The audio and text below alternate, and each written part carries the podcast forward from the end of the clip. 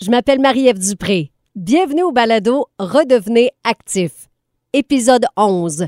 Urgence urinaire chez la femme. Euh, on va parler d'un sujet que personne parle aisément. Il existe des solutions. Caroline qui m'a consulté pour euh, des petites fuites d'urine qui sont apparues après son deuxième accouchement. Puis dans le fond, c'est ces petites gouttes-là qui ont fait déborder le vase, comme on dit. Ah Et elle ah. s'est décidée à consulter en physiothérapie périnéale et pelvienne.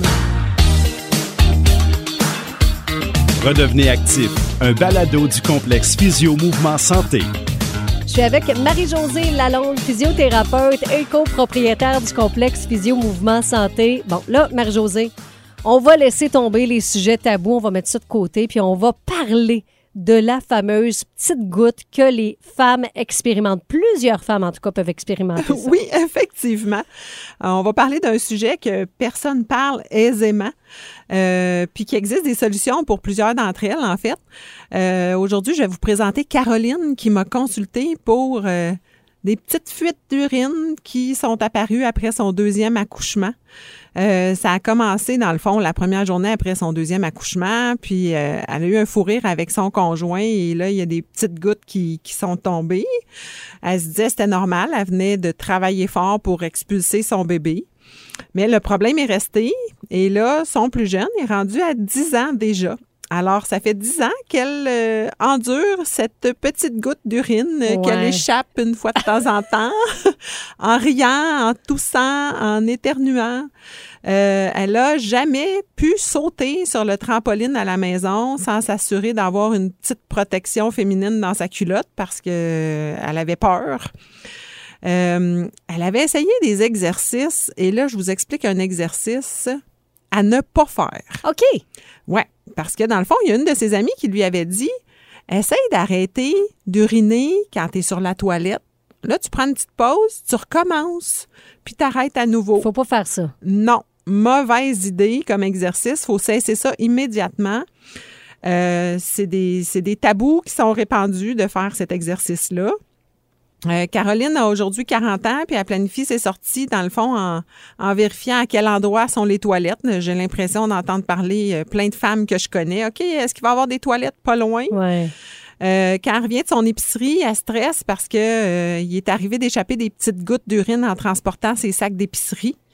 Euh, puis dans le fond, c'est ces petites gouttes-là qui ont fait déborder le vase, comme on dit. Ah Et elle ah. s'est décidée à consulter en physiothérapie périnéale et pelvienne.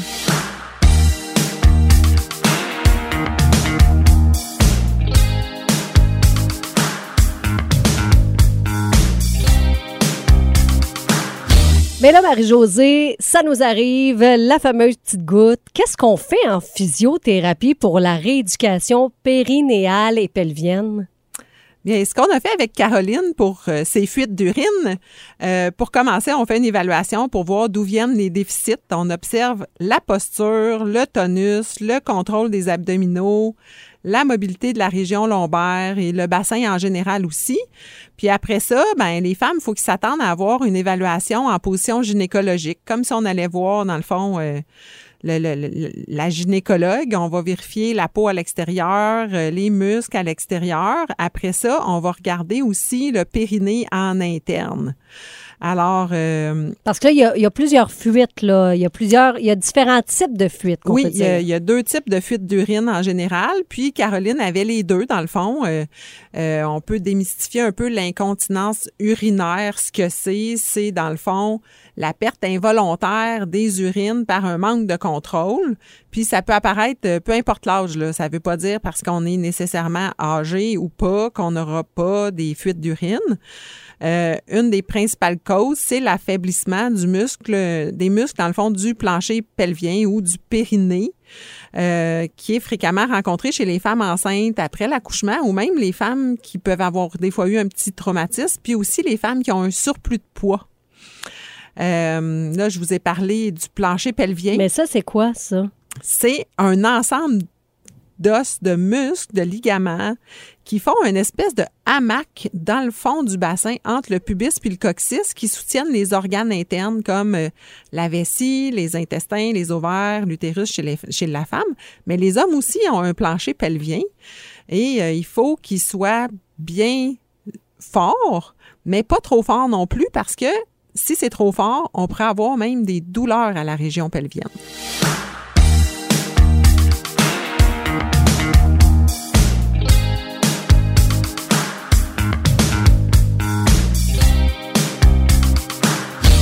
Là, Marie-Josée, tantôt, tu nous as parlé de l'amie de Caroline avec un exercice à ne pas faire, mais toi, tu en as des exercices à faire.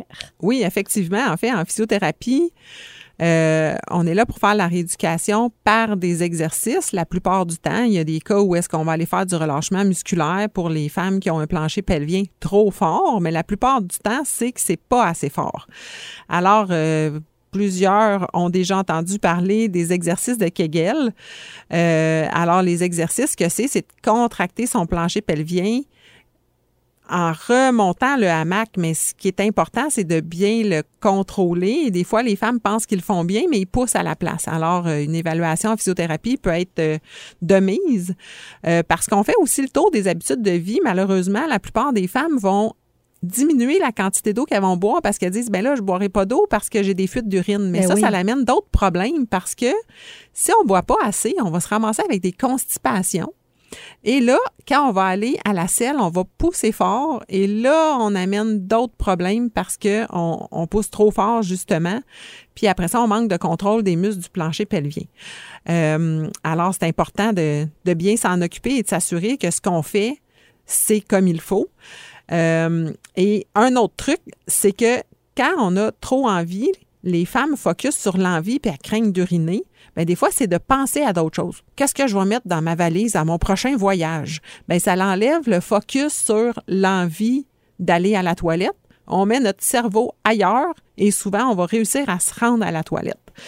Euh, donc, avec euh, des bons conseils de votre physiothérapeute experte en rééducation périnéale et pelvienne euh, au complexe Physio-Mouvement Santé, vous allez être en mesure de bien comprendre votre problématique et redevenir active. Merci, Marie-Josée. Merci, Marie-Ève.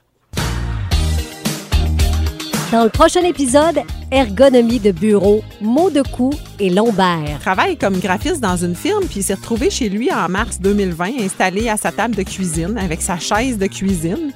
Puis finalement, il nous a vus en septembre 2020 parce que là, il avait mal au cou, des douleurs entre les omoplates, dans le bas du dos aussi. Redevenez actif, un balado du complexe Physio Mouvement Santé. Physiothérapie, ergothérapie et kinésiologie. 699 rue principale, coin Robinson à Granby. Réadaptationsanté.com ou 450-375-2150. Redevenez actif, une production M105. Aucun des conseils et exercices ne doit provoquer ni augmenter la douleur. Les conseils et les exercices donnés dans ces podcasts ne remplacent pas une consultation médicale ou l'évaluation d'un professionnel de la réadaptation. Un programme d'exercice adapté à votre condition devrait être la première option retenue pour traiter ou prévenir un problème de santé.